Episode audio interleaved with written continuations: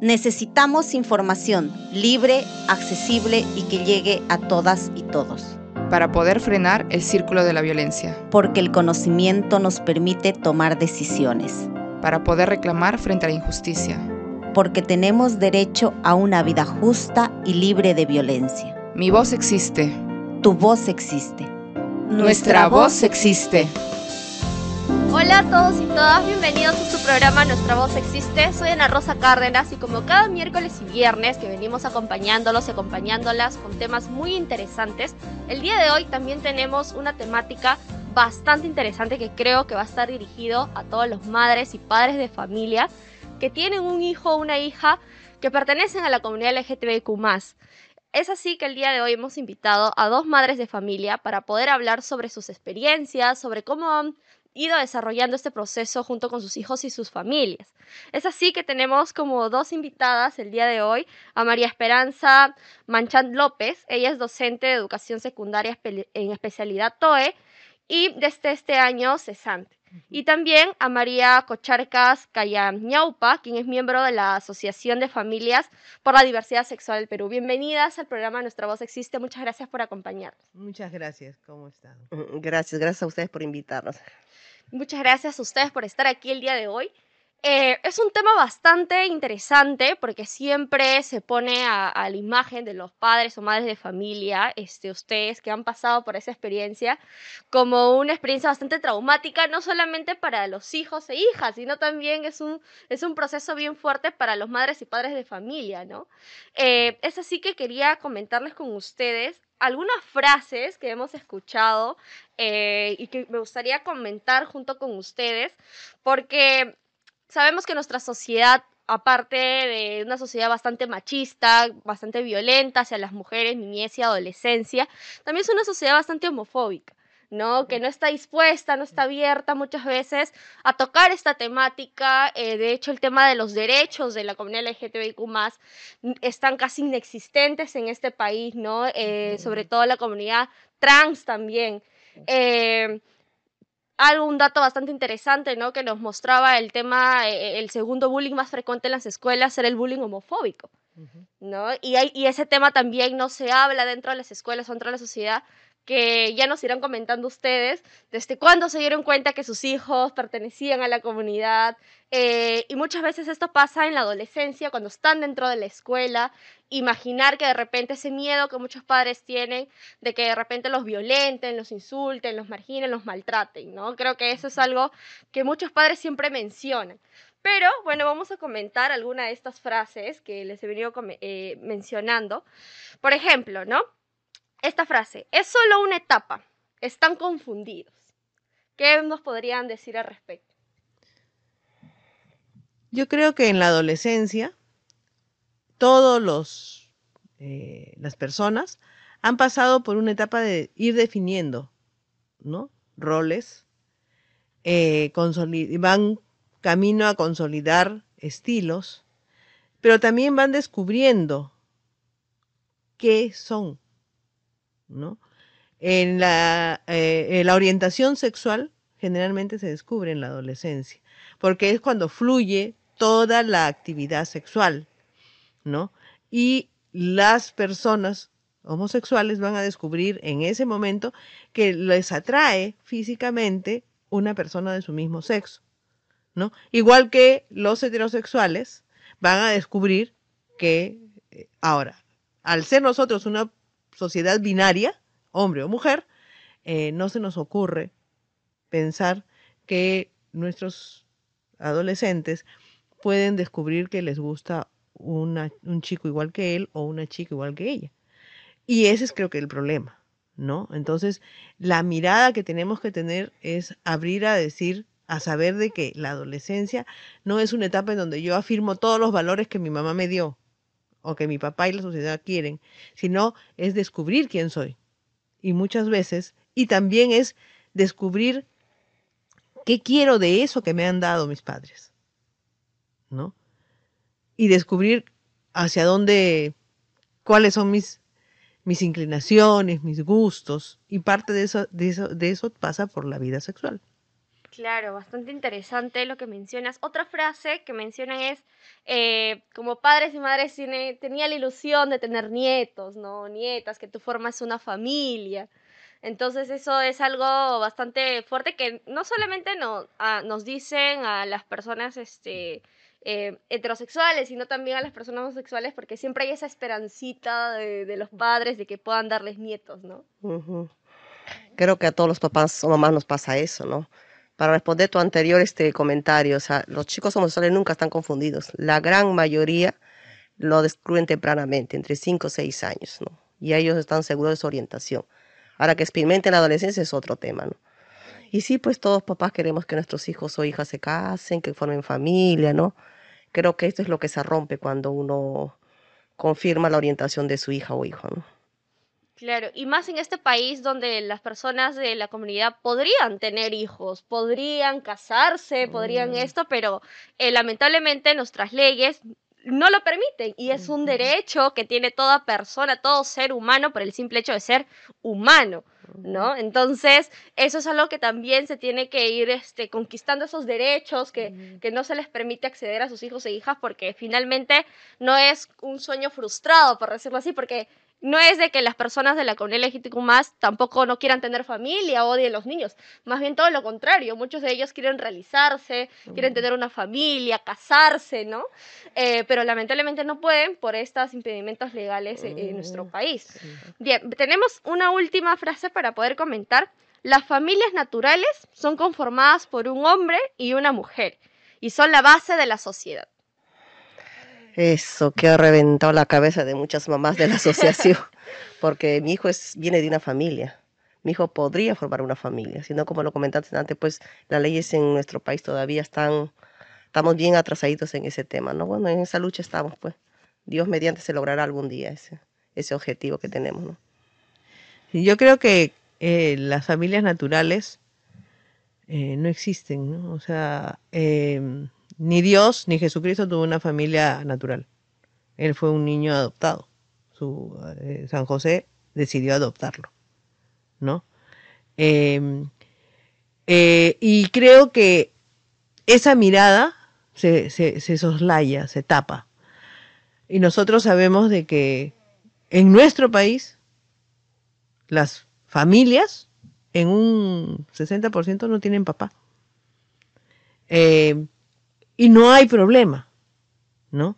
Pero si dos mujeres que se quieren o dos hombres que se quieren deciden juntarse y vivir, eso está negado. Y creo que eso es lo ilógico, ¿no? O sea, yo personalmente estoy he pasado por una situación así. Mi hijo en octubre se fue del país para casarse con Nicolás, mi yerno. En noviembre fue el matrimonio y tenemos como que nosotros aceptar de que, bueno, pues aquí en el Perú no lo pudo hacer, ¿no?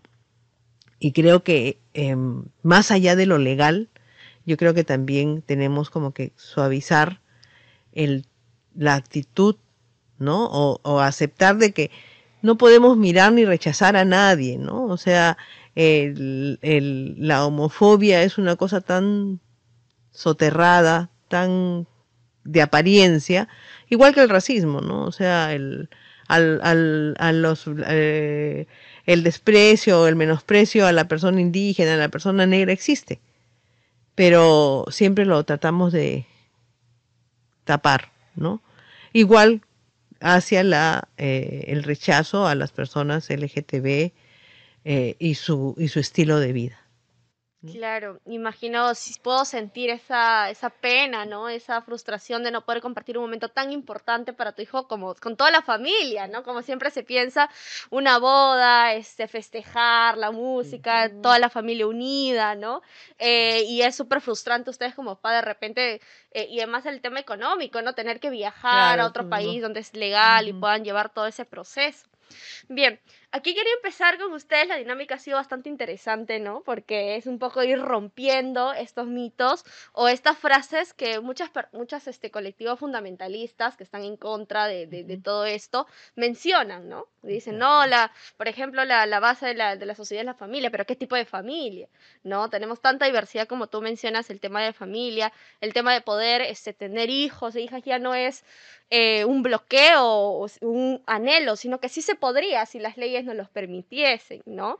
y, y el tema de que, ay, no, están confundidos o confundidas, ¿no? ¿Qué va a pasar? Sino que, como ustedes mencionaban, muchos lo descubren desde niños y ya en la adolescencia como que reafirman porque es imposible escondernos o tapar nuestra forma de ser, porque siempre Claro. aparece, ¿no? Eh, bien, vamos a empezar con una pregunta bastante interesante. Eh, quisiera que me comentaran si ustedes en algún momento han sentido como eh, culpa, ¿no? De decir, ¿qué estaré pagando yo? Muchas veces he escuchado, ¿no? Este, ¿qué karma o qué castigo estoy sufriendo para que tú hayas salido lesbiano, gay, o seas un chico o una chica trans? ¿En algún momento han sentido ese, esa culpa eh, cuando se enteraron que, que sus hijos pertenecían a la comunidad? A ver, mi, mi hijo, cuando yo me di cuenta de su orientación, eso fue cuando empezó a jugar, cuando tendría pues 3, 4 años, ¿no? José Armando empieza a jugar con las muñecas. Yo lo vi como algo natural, porque bueno, es un niño, está experimentando. A lo largo de su crecimiento, él siguió con ese patrón. Pero cuando él me confirma su orientación, o sea, para responder tu pregunta, sí caí en ese. e- Es tanta la ignorancia que tenemos acerca del tema y nos han, nos han criado de una manera haciéndonos creer que solamente existe el- la persona heterosexual, ¿no? Del tema de la homosexualidad, lo que se sabe es co- simplemente cosas feas y horribles. Y cuando José Armando me confirma su orientación, pues yo, yo, yo, yo caí en eso, en decir, Dios, ¿qué estoy pagando? ¿Qué delito he cometido? ¿Por qué me castigas así? ¡Qué vergüenza! Ahora me da vergüenza decir eso, pero eso fue lo que yo sentí. Lo único que tenía claro en mi vida era que era mi hijo y que lo amaba con toda mi alma. Creo que eso sal- me salvó de quizás no arrojar a mi hijo a la calle como desgraciadamente muchos padres y madres lo hacen. Porque era tanta mi ignorancia de acerca de este tema que yo digo, Dios, ¿cómo pude haber pensado eso de mi hijo, no? Si yo sé lo que he educado, yo sé lo que he criado, pero ahora, ahora que en el proceso de aprendizaje, ahora que pertenezco a la asociación y me he dado el, el- se puede decir, el lujo de conocer tantas personas maravillosas, o sea, en este camino de búsqueda que yo inicié a entender a mi hijo, encontré un mundo maravilloso que jamás pensé que existía. ¿no? Y ahora puedo decir, Dios, gracias por haberme dado un hijo así, porque Él es la luz de mi vida. Por Él estoy en, en esto, por Él hago lo que hago, y pues iré a donde tenga que ir, por amor a Él, pero el nivel de ignorancia es brutal.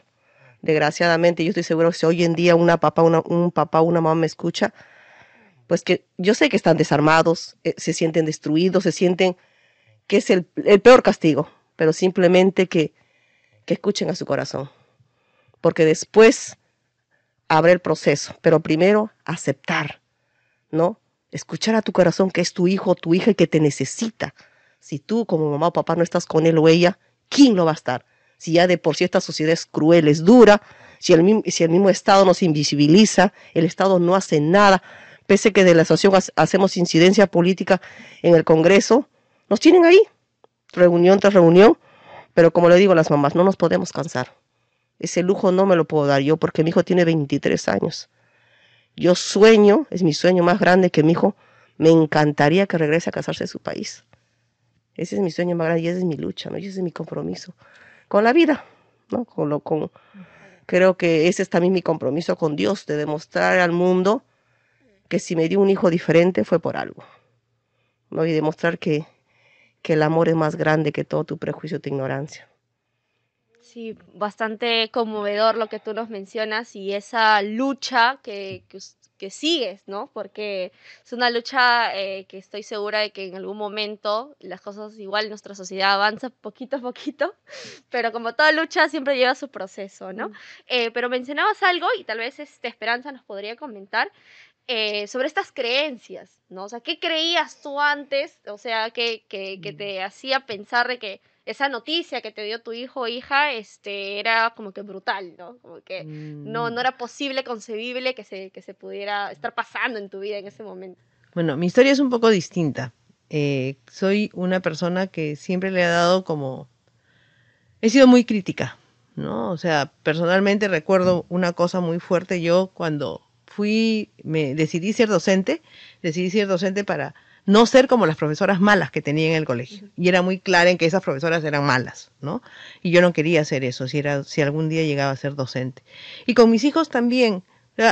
Eh, siempre con Alejandro, mi, mi esposo, eh, hemos pensado que nosotros criamos hijos para la felicidad. ¿Y qué significa ser feliz? Ser feliz para nosotros es que ellos estén satisfechos con lo que son y que la, su, entorno también esté satisfecho. Y en ese camino, eh, la, vida, mis vínculos, mi, orientación política, social, me permitió llegar y conocer gente que, lesbianas, homosexuales, varones, que me mm, ayudaron mucho a ver que eran gente sumamente eh, valiosa, intelectualmente capacitados, y que eso no era el, su, su, orientación sexual, ¿no? El ser gay o ser lesbiana no tenía nada que ver con, con su, sus capacidades, que era parte de su vida. Cuando yo me entero, me entero porque mi hijo había colgado un video en, en el, el Hi-Fi, ¿no? El, la red anterior a, la red social anterior a Facebook. Y me entero porque él, graba, él es, periodista, entonces él desde chico le encantaba todo lo que era audiovisuales y graba y lo miro y, y lo que yo sentí fue, ah, con razón, recordé mucho una vez cuando él era chico, eh, tenía dos años y su hermana tenía casi cinco y le mandaron, una de mis hermanas le mandó un vestido de rumbera cubana. Entonces ella se lo puso y él se peleaba por ponerse la falda. O sea, más que la, la blusa, la, que era también, yo decía, pero tú puedes ponerte la blusa. Yo le insistía, no ponte la no, decía, yo quiero la falda, me decía, ¿no? Entonces, ay, decía, qué pesado. Pero bueno, se la puso, bailó. Y en ese momento yo recuerdo, después, cuando ya me enteré, cuando ya confirmé de alguna manera esto, dije, con razón, ¿no? O sea, eh, y, y, lo que ese momento así de fue, ¿irá a ser homosexual? Fue mi pregunta. dije, bueno, cuando llegue el día, veremos cómo acompañarlo. Ese fue mi, mi pensamiento. Yo ahí mismo soy católica, pertenezco a un movimiento eh, católico de docentes, y después de tiempo dije, eso debe haber sentido María con su hijo cuando su hijo le dijo, mamá, no te preocupes, o sea, en el, no, o sea, hay una frase que sí, María lo guardó en su corazón frente a lo que había descubierto de su hijo cuando Jesús eh, está con los doctores de la ley, ¿no? Dice, no te metas en mis asuntos. Y eso a mí me quedó, y después cuando Fidel me dijo, o sea, me, yo me enteré y le dije, procesé el asunto, ¿cómo lo voy a, se lo voy a preguntar, le voy a decir, para que él no se sienta mal, para que él no se sienta ofendido, no sienta que es una acusación mía.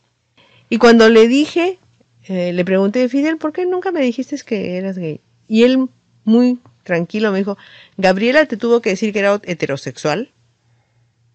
Entonces yo ahí le dije, porque, pero tu opción, no mamá, eso no es una opción. Esto es mi orientación, yo no elegí ser gay.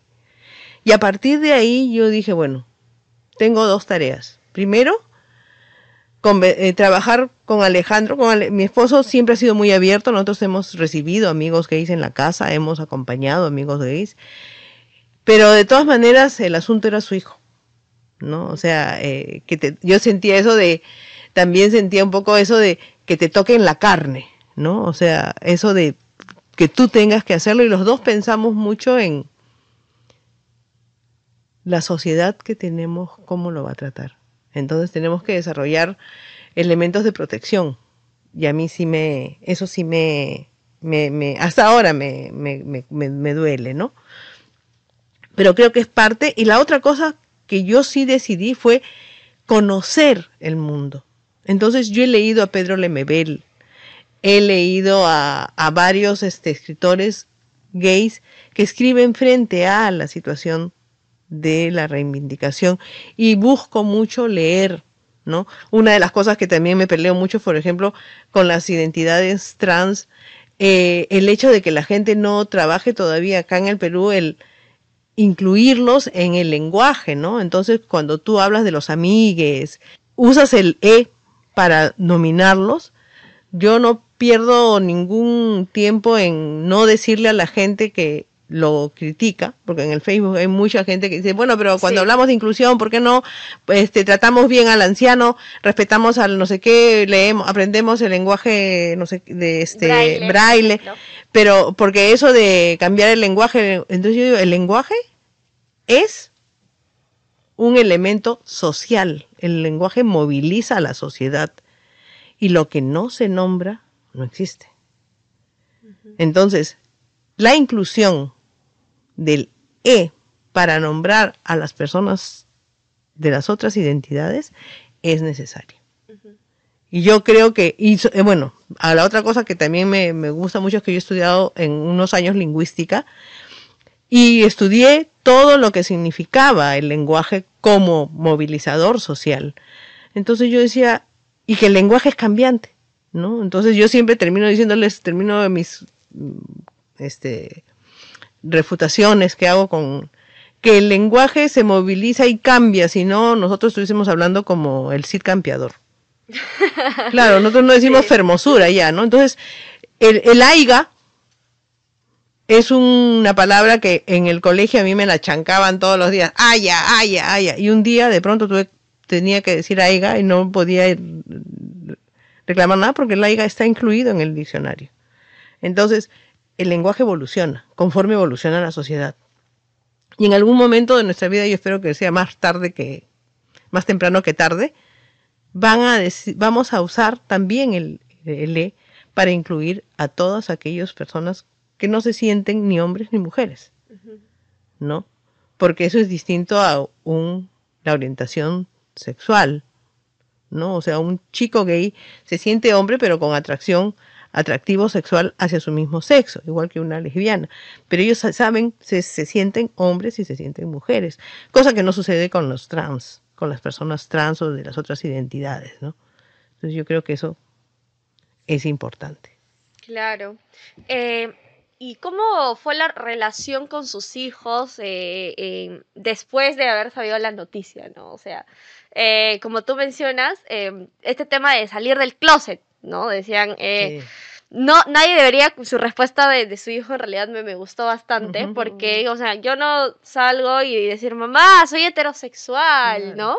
Este, pero para las personas gays o, o, o trans, ¿no? Este, o, o lesbianas, es todo un ritual, ¿no? Es todo un tema, y encima cuando ya empiezan a salir con alguien, que mayormente es en la adolescencia, eh, ahora en las redes sociales, bueno, yo tengo amigos y amigas también de la comunidad y que todavía no le dicen a sus padres eh, y quieren también como cualquier jovencito, ¿no? Recién que se enamora, jovencita, publicarlo en las redes sociales, sus salidas, Claro. pero no lo pueden hacer con esa libertad, ¿no? Tenía varios amigos que me decían, este, yo para salir con mi enamorado, mi enamorada, tengo que salir en la noche y encapuchado, parece que voy a robar a alguien, eh, y ir por lugares peligrosos, porque no quiero que me vean en lugares concurridos donde podía cruzarme con algún familiar o con algún amigo y se den cuenta, ¿no? Y lo comenten a mis padres. O sea, ellos toman sus propias medidas que muchas veces los ponen en peligro. Y ese es el miedo que muchas veces ustedes tienen, ¿no? Pero después de haber pasado ese proceso, ¿cómo fue la relación con sus hijos e hijas, ¿no? O sea, sienten que de repente ellos han, se han sentido más libres de poder expresarse, ustedes también dentro de la casa, cómo lo han llevado, eh, y también con, con sus parejas, como tú mencionabas, ¿no? Ujú. Que eh, este tema de, claro, yo respeto a las personas gays, Pero trans, que no se besen. pero que no este, se besen en la calle o que este eh, esto lo he escuchado mucho a mi mamá, por ejemplo, ¿no? Que dice, yo este no discrimino a nadie, ¿no? Pero si fuese mi hijo o hija, ¿no? Este sería diferente, como que no lo acepto, Mm, ¿no? claro. Eh, ¿Qué nos podían comentar sobre ello? Mira, yo en mi familia tenemos un te eh, tengo una hermana que también tiene dos hijas lesbianas. Las dos viven en los Estados Unidos, ya son casadas, tienen hijos. Y yo siento que mi familia ha sido muy abierta. Mi mamá, que es una mm, señora de 90 años, sí de repente ellos han tenido temor porque mi mamá es muy católica, muy católica, así, católica a la antigua, ¿no?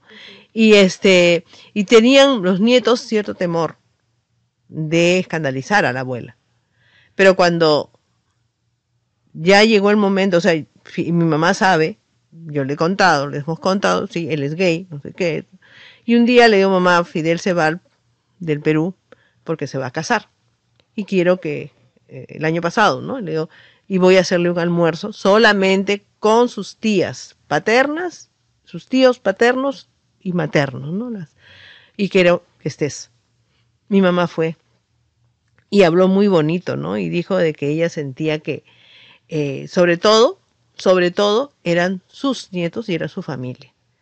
Y que ella les deseaba lo mejor, ¿no? Entonces, Fidel ha llevado a Nicolás un tiempo que vino, lo llevó a la casa de mi mamá, mi mamá lo conoce. Eh, entonces, eh, hay aceptación igual de parte de sus tíos, ¿no? O sea, yo siento que eso tiene que ver con la actitud que Alejandro y yo hemos tenido como padres, ¿no? Un poco de, si no te, si no te gusta, te vas, ¿no? O sea, si tú no quieres, no, los, no aceptas a mi, chau, no, o sea, no tenemos mucho de qué vincularnos, cómo vincularnos, ¿no?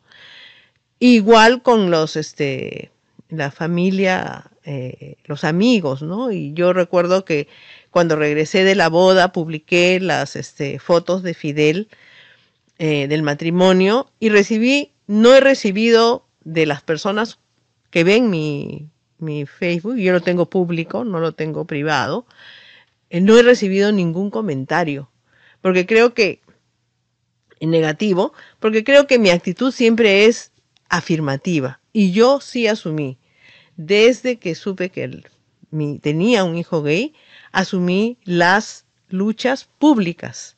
Y no he dejado de estar en ninguna movilización ni en ninguna marcha por eh, los derechos LGTB. Y eso me, me reconforta mucho porque yo siempre he llevado un cartel que decía amo a mi hijo gay, ¿no? Y había muchos chicos, jóvenes que se acercaban o muchas chicas que me decían, señora, ¿puedo darle un abrazo? Y decía, sí, entonces, y, y me emocionaba que me digan, ¿cómo quisiera que mi mamá fuese como usted? ¿No? Entonces, a mí eso me, me, me reconforta y he buscado siempre también con los profesores con los que he trabajado, con eh, los padres con los que he trabajado, mover el tema de la aceptación, del reconocer y decir, ¿cómo es mi hijo?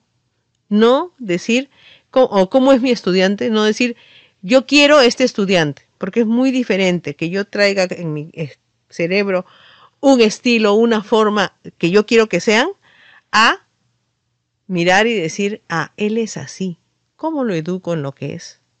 que es muy distinto. Igual como soy madre de un hijo gay y mi hijo, por ejemplo, eh, nos enteramos, yo conocí su orientación a los 18 años, a los 19 nos dijo, me voy de la casa, quiero vivir solo. Yo vivo en San Juan del Urigancho y para él era una tortura, una de las cosas, pero también era su independencia, sus retos. Y él ha vivido desde los 19 años solo, ha vivido con gente muy buena, ha tenido sus roommates, con la amiga con la que vivió siempre, ha viajado, viajó al matrimonio de él. Han sido ocho años, nueve años que han compartido casa. Y yo siento que él ha madurado mucho, pero siempre hemos estado nosotros pendientes y acompañando sus procesos. ¿no? Él ha trabajado, trabaja acá, pertenece a la asociación este, Más Igualdad, y ha hecho una serie de videos. O sea, él ha optado también por trabajar por sus derechos. ¿no? Y por acompañar al, a su comunidad de manera efectiva, ¿no? O sea, y de manera activa, haciendo lo que él sabe para su comunidad. Qué importante es la actitud de los padres frente a ello, como qué actitud eh, tú tienes, si es positiva o negativa, o al menos una actitud de decir, quiero afrontar esto, ¿no? y, y cómo eso impacta a tu alrededor, a tu comunidad, a tu familia, y le permite crecer a tu hijo e hija, porque si no, imagínate, ¿no? Muchos chicos, como mencionaba este, María, eh, deciden huir de su casa o, tener que trabajar, muchos de ellos en el tema de la prostitución, porque su Y hay otros que lo peor, que los arrojan de la ajá, casa. los arrojan de la casa, etcétera, y truncas de alguna otra manera el futuro de tu hijo o hija. ¿Qué nos podrías comentar, este, María, sobre esta pregunta? Creo que es vital. Yo creo que la- el apoyo familiar es vital. Como decían antes, si ya de por sí tenemos una sociedad súper discriminadora, imagínate si la familia, papá o mamá, le dan la espalda. Mi hijo me confirmó su orientación cuando tenía 16 años. Igual, ahora es un diseñador de moda que vive en Italia, está luchando por sus sueños, pero porque tuvo toda una familia que lo apoyó de la forma que lo necesitaba. Una, una, una persona homosexual es como cualquiera, ¿no? Simplemente hay que apoyarlo de la manera que lo necesita y así. O sea, y sea que los papás, si no apoyamos a nuestros hijos, pues va a acabar como muchos piensan, ¿no? De que la comunidad homosexual se prostituye. Y no es así. Exacto. Las personas comunes y corrientes no saben la, la realidad de la comunidad homosexual, sobre todo las, de las mujeres trans, que sería otro tema aparte, que es un tema bastante doloroso. Creo que de la toda comunidad homosexual es la más vulnerable, la que más sufren, a la que muchas de ellas, sus familias las arrojan a muy temprana edad a la calle, seguramente para que aprendan que en la calle se van a corregir. Y no es así. Uy, son tantas cosas uno quisiera hablar, pero el tiempo no, no nos va a dar, pero hay que hacer nuestra lucha. No, o sea, creo que es importantísimo que hoy en día sumemos más papás y mamás que apoyen de la manera correcta a sus hijas e hijos para que salgan adelante y como cualquier otro joven chico o chico, pues tengan la herramienta para poder afrontar la vida, que es una, una, una carrera, ¿no? Que creo que también todo papá mamá queremos eso, ¿no? Que nuestros hijos, nuestros hijos e hijas logren sus objetivos. Y si los apoyamos, pues qué mejor, ¿no? Claro, em, como tú mencionas, este, no es de que eh, heterosexuales y todo el resto de la comunidad LGTB son como que eh, personas apartadas, sino que al fin y al cabo son personas, seres humanos con sueños, con metas, con expectativas, con familias, eh, con sueños, como eh, les he venido mencionando, y pues hay que empezar a verlo de esa manera. ¿no? Y, y dentro de eso está el reto también eh, que ustedes mencionan y el compromiso que tiene que tener el Estado de garantizar los derechos a todas y todas y todes, sin importar nada, ¿no? Eh, y ahí quisiera preguntarles, porque, claro, es importante ve- ver cómo ustedes han afrontado esta situación, pero eh, ustedes han dado un paso más, que es formar parte de un colectivo. Quisiera, María, tú perteneces a un colectivo, que nos comentes qué hacen dentro del colectivo, cómo llegas tú a este espacio, eh, cómo así decides involucrarte más en, en este tema de defender los derechos de, de la comunidad LGTB+. Eh, ¿Cómo das ese paso? ¿Cómo llegas a este espacio? Ay, pues yo llego ahí porque necesitaba respuesta para lo que yo estaba viviendo. Es realmente quien no lo ha vivido nunca lo va a entender. Fue muy, muy duro. Para mí aceptar la orientación de José Armando fue muy duro, como comenté antes, por los prejuicios que, que tenía en mí. Yo llego por medio de un amigo a esta asociación. Yo pertenezco a la Asociación de Familias por la Diversidad Sexual Perú, ¿no? Que es para- Y llego, pues ahí empezó mi cambio. O sea, yo digo la luz de mi vida. Pues si, por cierto, esos meses estaba yo en el infierno. Es la de verdad que es muy duro. Para mí era el infierno no saber qué hacer con mi hijo. Te, sufría, lloraba porque decía Dios, y lo único que yo sentía era cómo lo voy a proteger. ¿Cómo voy a proteger de esta sociedad tan, tan fea donde yo he visto en mi barrio cómo agreden a las, sobre todo a las personas trans? Porque antes uno no sabe, y al menos yo no sabía nada del tema. Para mí todos eran trans y femeninos, porque eso es lo que yo veía en mi barrio, la peluquera de la esquina, ¿no? O, lo- o las chicas y chicos que vienen a jugar vóley en el bar, es- eso es lo que yo veía. ¿no? Entonces, imagínate pensar eso de mi hijo, ¿no? Entonces, fue muy duro. Yo llego a la asociación y ahí comienza mi, como te digo, la luz de mi vida, porque ahí entendí muchas cosas. Claro que no fue inmediatamente, fue mes a mes. Y después, ¿por qué sigo ahí? Porque entendí que hasta cierto punto, pues mi hijo nació en una sociedad injusta Ujú. Totalmente injusto y no me puedo queda- quedar callada frente a eso. Yo tengo que luchar hasta que Dios me dé vida para que algún día, si se me da en esta vida, pues pueda lograr ese sueño, que mi hijo se case en mi país. Ay, mi sueño. Hicimos un video con más igualdad. Cuando yo pues encuentro el sueño, ¿cómo me gustaría que mi hijo se case? Yo soy huancaína. De repente conoces Y mi hija se casó así. Sea, yo digo, si mi hija se casó así, ¿por qué no mi hijo? Claro. Y, y mi hijo tiene 23 años, todavía, como te digo, tengo ese sueño, ese sueño, ojalá Dios quiera que me, me permita vivir para ver si, si quiere, claro, porque donde sea de repente se me casa, no sé en qué parte de Europa se casará de repente, no lo sé, pero al menos la lucha va a estar acá. No creo que como mamá de un chico de la comunidad tenemos es, ese legado, ¿no? Es ese, es, ese, es esa cotita de amor que tenemos que ponerle en esta vida para dejar en claro al mundo entero, no solamente al Perú, al mundo entero, que tener que ser parte de la comunidad sexual no es malo. Somos seres humanos como cualquiera. Que los papás también tengamos en claro, papás y mamás tengamos en claro que los hijos son lo que uno educa, ¿no? Los hijos van a ir en la vida con, con los valores que uno le ha inculcado. Y de eso, pues, en la asociación nos podemos sentir orgullosas a todas las mamás porque hemos criado hijos de lujo, incluyendo el mío. O sea, realmente con una calidad humana, quizás sea por todo lo que ellos han tenido que sufrir para enfrentarnos a nosotros. Imagínate, tú adolescente, joven, con ese terror de enfrentar a tu papá, ¿no? Para decirle que eres diferente. Eso creo que los ha hecho a ellos, a muchos de ellos, a cientos de ellos que yo en estos siete años que estoy en la asociación, seres humanos, pero con una calidad humana que hay que admirar, con una integridad que yo aprendí a admirar de mi propio hijo, porque mi hijo así tan íntegro a él, a pesar de todo el dolor que, ha significado para él autoaceptarte como gay, ¿no? Autoaceptarte como no binario, ese chiquito que le gusta la blusa, unos tacones, una cartera, para enfrentarse a mí, que yo era su obra más difícil. Cuando yo le dije a mi hijo, ¿por qué no me lo dijiste antes? Tenía miedo que me botaras de la casa. Y sabes que me dijo algo tan fuerte que me dijo, antes de empezar, dijo, mamá, prefiero podrirme, en, el, infierno que seguir callado. Qué duro, o sea, eso fue demasiado duro. Yo lloré mucho por eso, porque Dios, ¿qué hice? Pero no lo hice por mala, lo hice por mi ignorancia.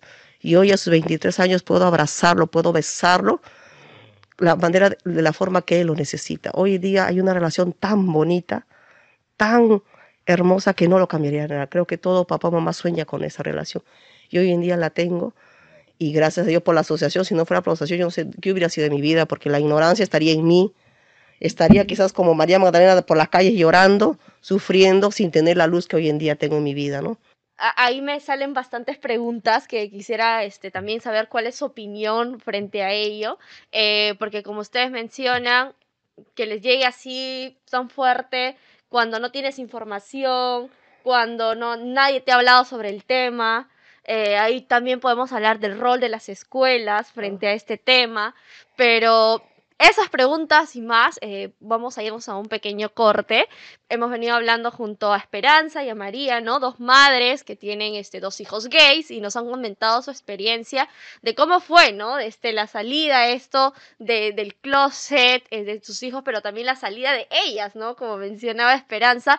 Yo también tuve que salir del closet este, para poder eh, afrontar todos esos temas. La actitud que tuvieron frente a ello y lo importante de tener una actitud positiva y también este, comprarse todo el problema social que hay dentro de nuestro país por el tema de la homofobia, la transfobia, la lesbofobia.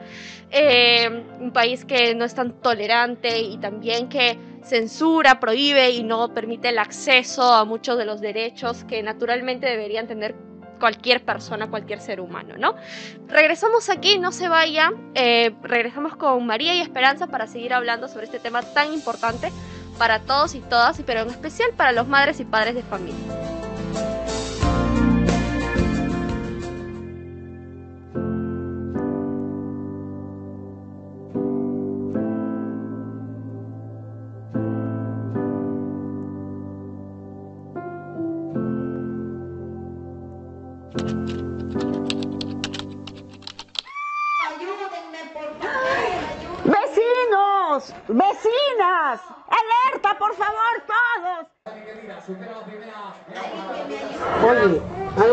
Pasando. ¿Qué? Sí, una persona está siendo maltratada. Basta, no podemos permitir la violencia. No seamos cómplices, apostemos por una sociedad libre de violencia. Aquí estamos para atender tu denuncia. Porque nuestra voz existe. Para cuidarnos en el barrio. Para, crecer, sin miedo. Para detener el círculo de violencia. Para acompañarte en el proceso. Para asesorarte sobre tus derechos. Es necesario articular todos los esfuerzos. Tejiendo redes, sumamos para prevenir la violencia.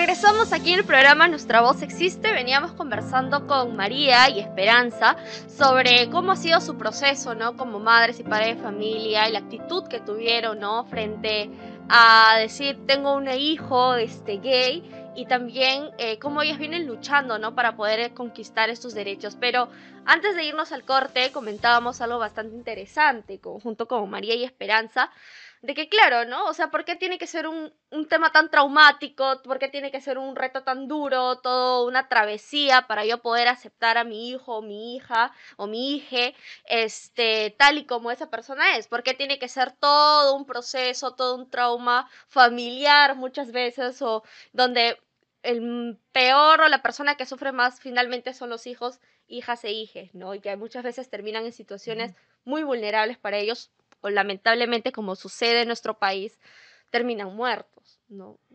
Este, asesinados por, por odio, por el simple hecho de, no aceptar algo diferente. Eh, es ahí quisiera preguntarles cómo ven ustedes, eh, porque hay que decirlo, también hay que poner en tema a la mesa, de estos movimientos que justamente censuran, desinforman, respecto a la comunidad LGTBIQ y que no permiten el acceso a una educación de calidad con un enfoque de igualdad e equidad de género, donde nos permita realmente reconocernos eh, como personas diferentes, no solamente por nuestra raza o por donde, nuestra identidad, sino también por nuestra orientación sexual y hablar abiertamente de que dentro de las escuelas, las universidades, los institutos hay chicos de la comunidad LGTBIQ y que lamentablemente la información que se brinda dentro de las escuelas es bastante heteronormativo, ¿no? Y no se habla ni con los padres de familia ni con los estudiantes sobre estos temas, que existen personas diferentes y que también hay que respetar este, a esas personas, ¿no? Eh, que lo diferente no es malo. De hecho, al inicio del programa mencionaba de que el segundo bullying más frecuente en las escuelas es el bullying homofóbico, ¿no? Y, esos miedos que ustedes también tenían de que qué le van a hacer a mi hijo o a mi hija en la escuela o en la sociedad, de repente no, no se aparece y en mi casa o alguien le puede hacer algo, ¿no? Simplemente por ser gay, lesbiana o trans. Entonces, eh, me gustaría preguntarle, este, de hecho, Esperanza es docente, entonces, ¿cómo, ¿qué mirada tienes frente a ello? Eh, ¿Qué opinas respecto a este tema y qué se debería hacer dentro de estos espacios? Yo creo que ahí tenemos como que tener dos, dos dos entradas a esto, ¿no? Una es cómo sensibilizar y cómo trabajar con los maestros, con los padres, eh, desde el trabajar seriamente programas que ayuden a entender que la homosexualidad, eh, las vivencias trans no son eh, problemas eh, psicológicos, que no son una situación de enfermedad, sino que son condiciones y, orientaciones o identidades que a las que no nos hemos eh, no nos hemos vinculado antes con ellas por la forma como nos hemos educado, ¿no? Nuestra educación ha sido muy restrictiva y sobre todo todo aquello que no entendíamos lo pasábamos a lo moral. Entonces, era malo o bueno. Y las identidades transgénero, las orientaciones sexuales no binarias, eran malas y eran pecado. Entonces, eso es tan fuerte, nuestro estilo es tan fuerte, sobre todo en el mundo adulto, que es difícil salir de él. Yo personalmente con los años que voy viniendo a las, yendo a las marchas por eh, los derechos, el, logro de los derechos civiles de las personas LGTB siento que hay una ola, hay un, una, una rueda que no va a parar. Cada año siento que son, es mayor la cantidad de personas que llegan a las marchas y sobre todo jóvenes jóvenes que se sienten no, no, no respetados, que se sienten no valorados, que viven el rechazo en sus casas. Y eso aunado a una vivencia mucho más eh, libre de, del prejuicio, que es, está en los jóvenes. Los jóvenes no tienen problemas, los niños mucho menos, ¿no? Mi hijo, mi, soy abuela de un pequeño que se llama Salvador, y Salvador cuando se enteró que su padrino, Fidel Esteban, Esteban Fidel, así es el nombre de mi hijo, eh, iba a ser, se iba a casar, él estaba feliz, ¿no? Y el día de la boda, eh, ellos no pudieron viajar, fue acá, pero igualito estuvieron vestidos de, fiesta. Y cuando brindaron, Salvador dice, y ahora hay que brindar, sí, y, a él le encanta hablar, y dice, hay que, hay que brindar por el padrino para que logre seguir siendo feliz junto a mi tío Nicolás, porque ellos se aman. Entonces yo siento que esa naturalidad y los niños no tienen problemas, ¿no? No tienen problemas de identificar el amor en las distintas este, estilos de pareja de ahora. Y así, ¿por qué se besan? Porque se quieren, ya está. O sea, creo que nosotros somos los que tenemos los tabúes, porque hemos crecido y hemos aprendido eso.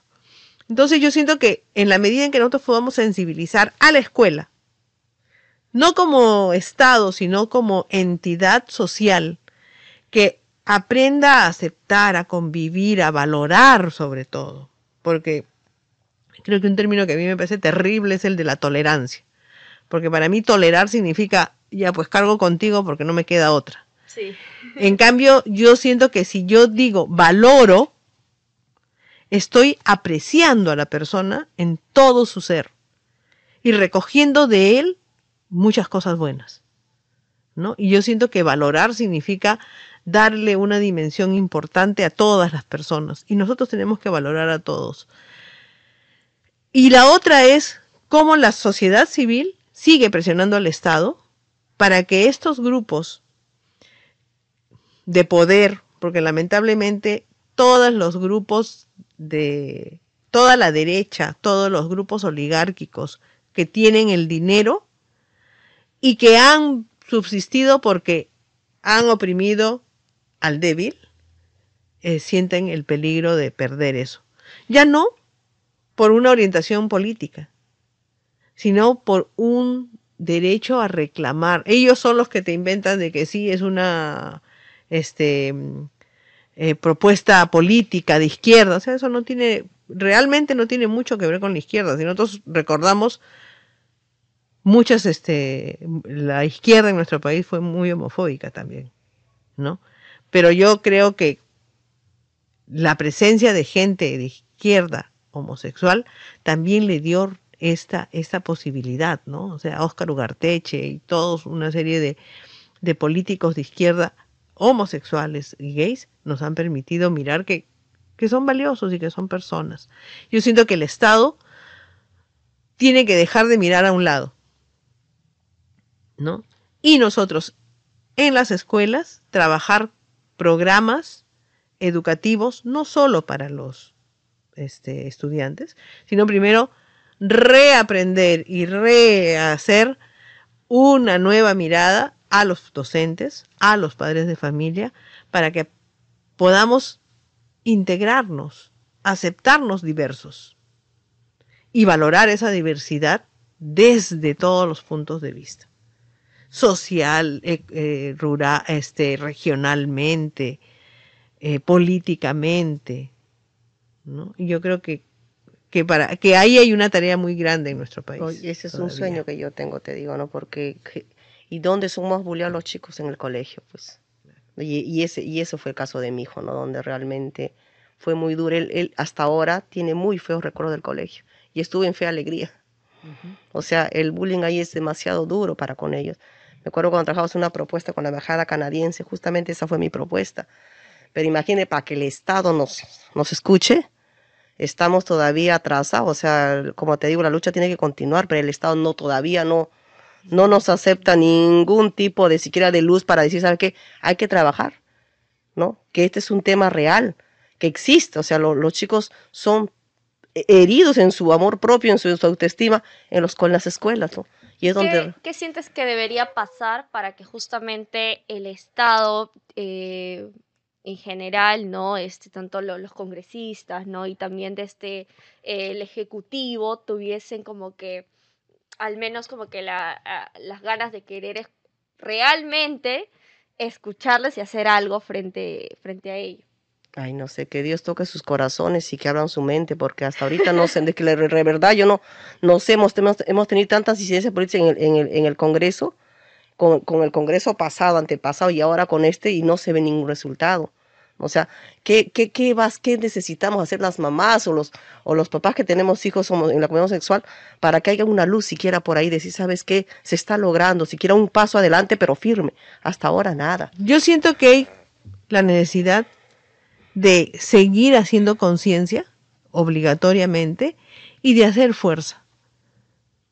Hablando de fuerza, este año hacemos la marcha del orgullo el 25 de junio. Claro, así es justo que... eso quería este, comentar porque sí, no, me parece importante eh, la presión ciudadana Sí. y ver este problema de, que, de, de la falta de acceso a los derechos de la comunidad LGTBIQ+, eh, sin de- desacreditar obviamente las otras luchas que existen en nuestro país, pero específicamente esta lucha, no verlo como algo solamente de la comunidad LGTBIQ+, sino es un problema que nos aqueja a todas las personas. O sea, independientemente, este, y lo mismo me, me pasa con este tema de la violencia hacia las mujeres, ¿no? Claro. Este no es un tema solo de mujeres, es un tema social que nos involucra a todos y todas y todes. Igual me pasa con la lucha de la, de la comunidad LGTQ+, porque uno, eh, una persona heterosexual que tiene todos sus privilegios, eh, no podemos decir, ah, bueno, como no me afecta a mí, pues entonces no me importa lo que le pasa a los demás. Claro. ¿no? Ese individualismo, esa, este, de apartarlos,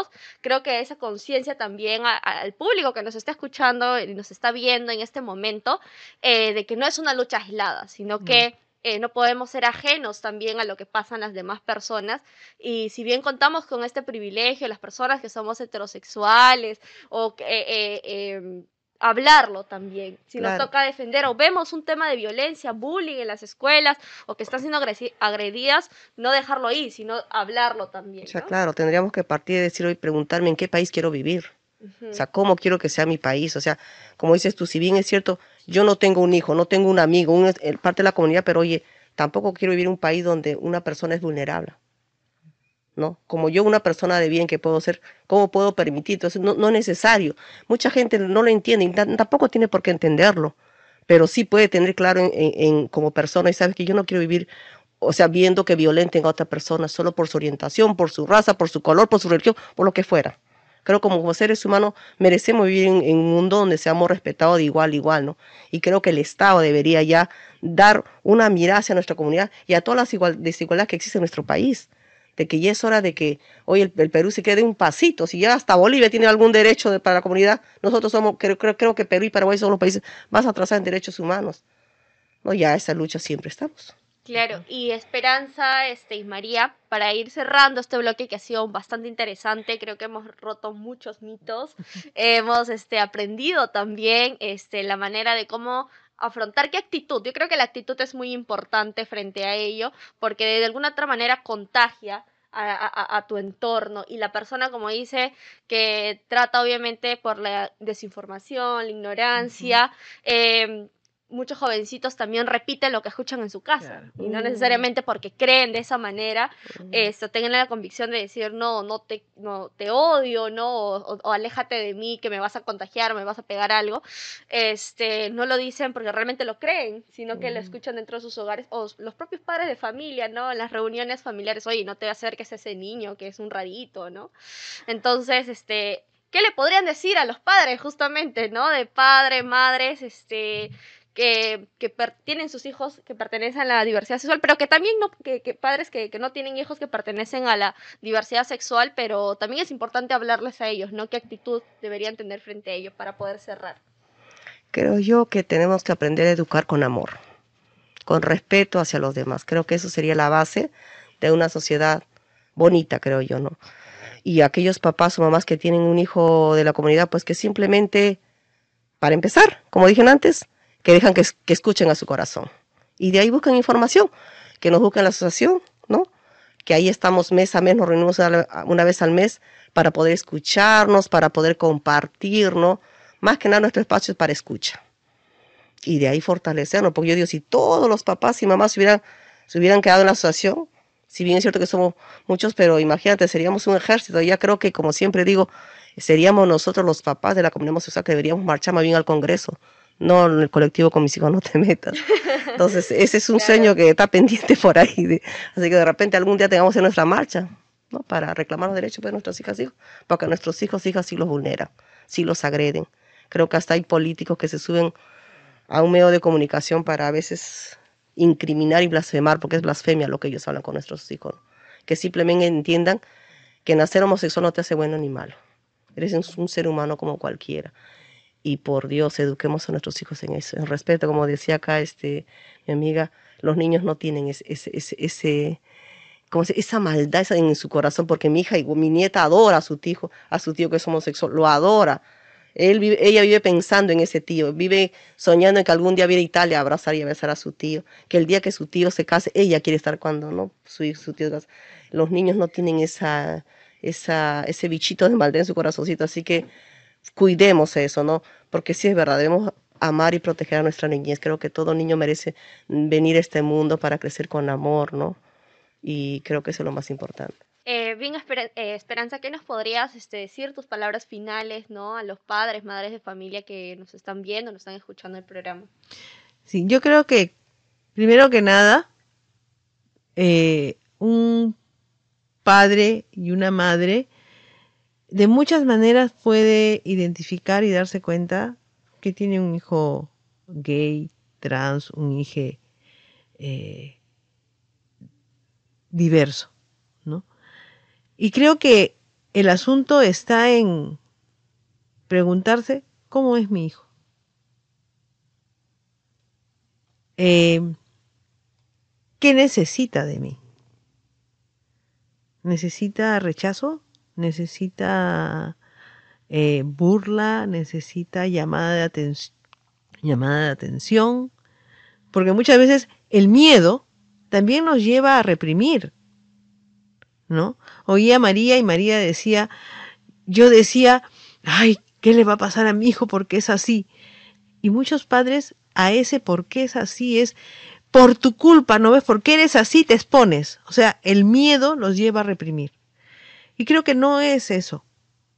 Es nosotros, sí, todos en nuestra sociedad tenemos miedo de salir a la calle. Eh, tenemos miedo de ser asaltados. Pero también tenemos miedo de ser juzgados. Y el temor al juicio en el adulto es muy grande. Y yo he tenido, conozco padres y madres de familia, conversaba hace poco con una eh, señora que, una profesora que tenía su sobrino que era gay. Y mira, tuvimos dos reuniones por Zoom de más o menos dos horas cada, cada vez para poder irla ayudando a ella a mirar qué era lo más importante de este vínculo con el sobrino y con la hermana que era la mamá, ¿no? Que estaba en negación. Para ella el hijo tenía que cambiar. Y a mí me sorprendió mucho, siendo ella profesora, cuántas cosas no conocía. Y teniendo un niño, un sobrino, que tenía muchas evidencias, ya es un chico joven casi, pero ella no, no, no lo había, para ella era producto de la copia, de los malos amigos, de las juntas, de, de, las redes sociales, y, de, y que eso era producto de vergüenza. Entonces, conforme fui preguntando, creo que la otra cosa es cómo podemos también ayudar a que ellos encuentren las respuestas en su manera de ser, ¿no? O sea, porque muchas veces lo que tú decías es, es que me han dicho que esto es así, dicen que el, ser gay es malo, entonces lean, infórmense. Y fue un poco lo que yo también fui haciéndole preguntas a ella, ¿no? Y una de las preguntas que le hice al final fue, y después de que tú te has ido respondiendo todas estas cosas, ¿qué crees que es lo más importante para tu sobrino? Que nadie piense mal de su mamá y de su papá, o que su mamá y su papá lo quieran. ¿Y qué es el amor en ese momento? Para él. ¿No? ¿Qué necesita tu sobrino? Porque hasta él había sido víctima de un, ataque, ¿no? si ustedes no lo respaldan, él va a seguir sufriendo eso, porque se sabe solo y se expone, ¿no? Lo que tú decías. Entonces yo creo que nosotros como padres tenemos primero que nada que mirar a nuestros hijos con mucho cariño. Saber que los únicos que los protegemos somos nosotros, que la sociedad sí es agresiva y que nosotros la protección que les tenemos que dar no es ocultándolo eh, y encerrándonos, sino es dando la cara y, conociendo, informándonos, preguntándonos cuál es la razón por la cual él, él llegó a esto. Es mi mala este, conducta, un papá agresivo, un papá pedófilo. Ninguna de esas cosas se daban en mi caso. Entonces, y yo personalmente leyendo dije, bueno, esto es producto de la biología. ¿No? Y yo sí creo que esta teoría de que genéticamente a la hora de la formación del feto hay, si se da un atraso en el que el niño o niña reciba las hormonas que van a ayudarlo a como cerrar sus eh, su, su, estilo, su eh, característica sexual, ya sea femenina o masculina, si eso llega más tarde de los dos meses, es muy posible que esa persona no tenga la misma orientación, que no coincida su orientación sexual con su sexo. ¿no? Y yo personalmente creo en eso. O sea, yo tengo tres, eh, tres miembros de mi familia son homosexuales. Entonces yo siento que, que por ahí está el asunto y eso no se puede cambiar. Lo que tengo que hacer es educar en esa característica a mi hijo, a mi hija, a mi hija en los valores universales. Si no, nosotros no podríamos hablar de pedófilos heterosexuales, em, padres que abandonan siendo heterosexuales, violentos que son heterosexuales. Igual pasa con los, puede pasar como los homosexuales. Pero nosotros sí los empujamos a vivencias que los pueden marcar de mala forma. O ya los estigmatizamos, ¿no? Porque los, rechazamos. y, no, y no les permitimos formación. ¿Cuántos chicos terminan siendo este, prostitutos, prostitutas, prostitutes, porque la familia los espectoró de su lado, los rechazó, ¿no? Pero también tenemos otros ejemplos de personas trans, médicos, médicas, médicas, ingenieros, abogados, de toda una variedad porque tuvieron un espacio protector básicamente. ¿No? Claro, eh, bueno, bastante interesante las últimas reflexiones de María y Esperanza. Con esto estaríamos culminando este, el tema de hoy aquí Nuestra Voz Existe. Los invito, las les invito a poder compartir este programa y también visitar todas nuestras redes sociales que nos aparece ahora mismo para poder ir viendo diferentes temáticas. De hecho, cada semana venimos tocando temas muy interesantes que obviamente pasan en nuestra sociedad, pero que también no solo hablar de las problemáticas, sino también qué actitud tener frente a ello, qué acciones podemos tomar y también conocer estas organizaciones, ¿no? Que como el caso de, de, María y Esperanza vienen trabajando justamente para la conquista de esos derechos que les ha sido negado y que vulnera a muchas de estas personas de la comunidad LGTBIQ y que no les permite desarrollar su vida, no les permite, muchas veces les frustra, ¿no? Sus sueños y ese gran miedo y temor de repente de no regresar a casa por no sé, por ser agredido muchas veces con la comunidad trans, por ejemplo, son desaparecidas y hasta el momento no se sabe qué pasó con ellas. Y la justicia, el acceso a la justicia también es bastante precario y prematuro este, para estas personas, ¿no? Entonces, este, los invito a poder visitar. Muchísimas gracias una vez más a María y Esperanza por habernos acompañado el programa. No se pierdan este programa, compártanlo por favor, denle like y, este, y nos estamos viendo en una próxima edición de aquí de su programa Nuestra Voz Existe.